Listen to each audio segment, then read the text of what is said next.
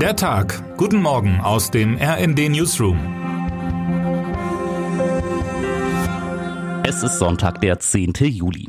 Vor ein paar Tagen habe ich ein interessantes Gespräch geführt. In einem Telefonat wurde ich nach meinen Plänen für den Abend gefragt. Ich war quasi schon auf den Weg zu Freunden und erzählte, dass ich dort Fußball schauen wollte.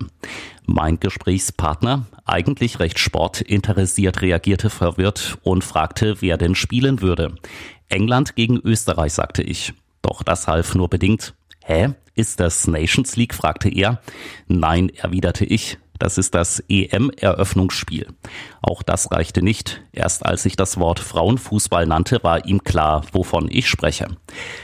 Seit Mittwoch läuft die Europameisterschaft der Frauen in England. Am Freitag spielte die DFB 11 ihre erste Partie gegen Dänemark und gewann eindrucksvoll mit 4 zu 0. Mehr als 15.000 Menschen sahen das Spiel im Brantford Community Stadium in London live. Knapp 6 Millionen Deutsche verfolgten es im TV. Dennoch steht mein Gespräch symbolisch für das Problem, das der sogenannte Frauenfußball hat. Noch immer sind Fußball und Frauenfußball für viele zwei unterschiedliche Sportarten. Viele Fans würden sich Spiele der Frauen EM oder Bundesliga nicht anschauen, da Mann oder Mann sich das ja im Vergleich nicht ansehen könne. Frauen spielen Fußball Hashtag kein Frauenfußball heißt deshalb eine Kampagne, die der DFB-Partner Volkswagen unmittelbar vor der EM veröffentlicht hat. Es geht um Gleichberechtigung und Wertschätzung und darum, Vorurteile auszuräumen. Ja, es gibt Unterschiede, keine Frage. Aber erstens, auch nicht jedes Spiel der Männer ist sehenswert. Und zweitens, der Auftakt der DFB-Frauen hatte nicht nur großen Unterhaltungswert, sondern war auch qualitativ richtig gut. Möglicherweise träumt die ein oder andere Spielerin schon etwas früh von einem neuen Sommermärchen. Aber warum denn nicht? Denn der Frust im Hinblick auf die im Winter anstehende Weltmeisterschaft in Katar ist riesig.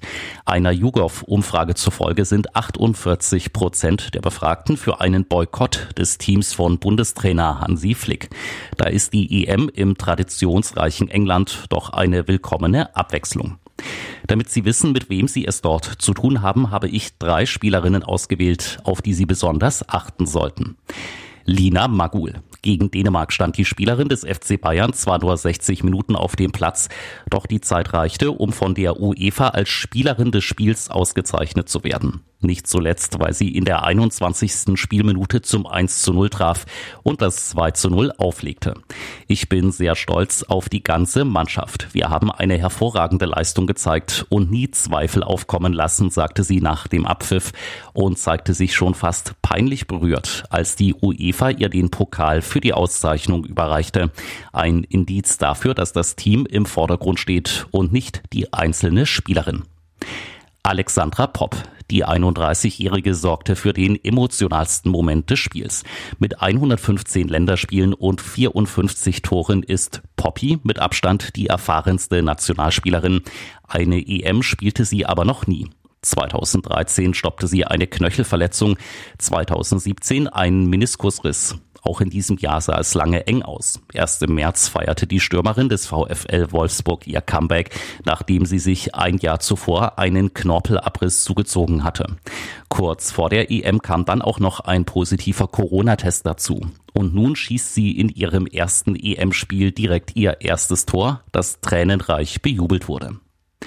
Laura Freigang. Obwohl die Stürmerin von Eintracht Frankfurt zumindest am Freitag auf dem Platz keine Rolle spielte, zieht sie außerhalb des Platzes Aufmerksamkeit auf sich. Zum Beispiel mit ihrem TikTok-Kanal.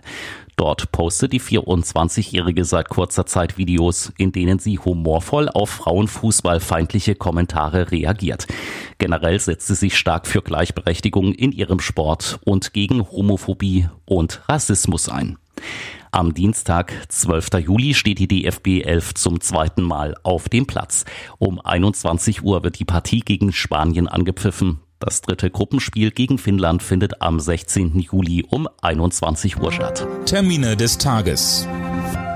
Finale. Um 15 Uhr geht's auf dem Center Court in Wimbledon rund. Dann stehen sich Novak Djokovic und Nirk Kyrgios im Finale des Tennisklassikers gegenüber. Wahlen. Zwei Tage nach dem tödlichen Attentat auf den Ex-Premier Shinzo Abe wählt Japan ein neues Parlamentsoberhaus. Wer heute wichtig wird. Die Außenministerin Annalena Baerbock ist auf Reisen durch Südostasien. Nachdem sie am Samstag den Inselstaat Palau besucht hat, geht es heute weiter nach Japan. Um 8.30 Uhr soll sie in Nagasaki eintreffen. Am Mittag geht es dann weiter nach Tokio.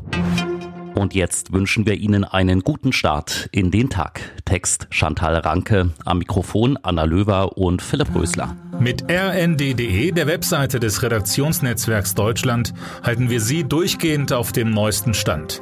Alle Artikel aus diesem Newsletter finden Sie immer auf rnd.de slash der Tag.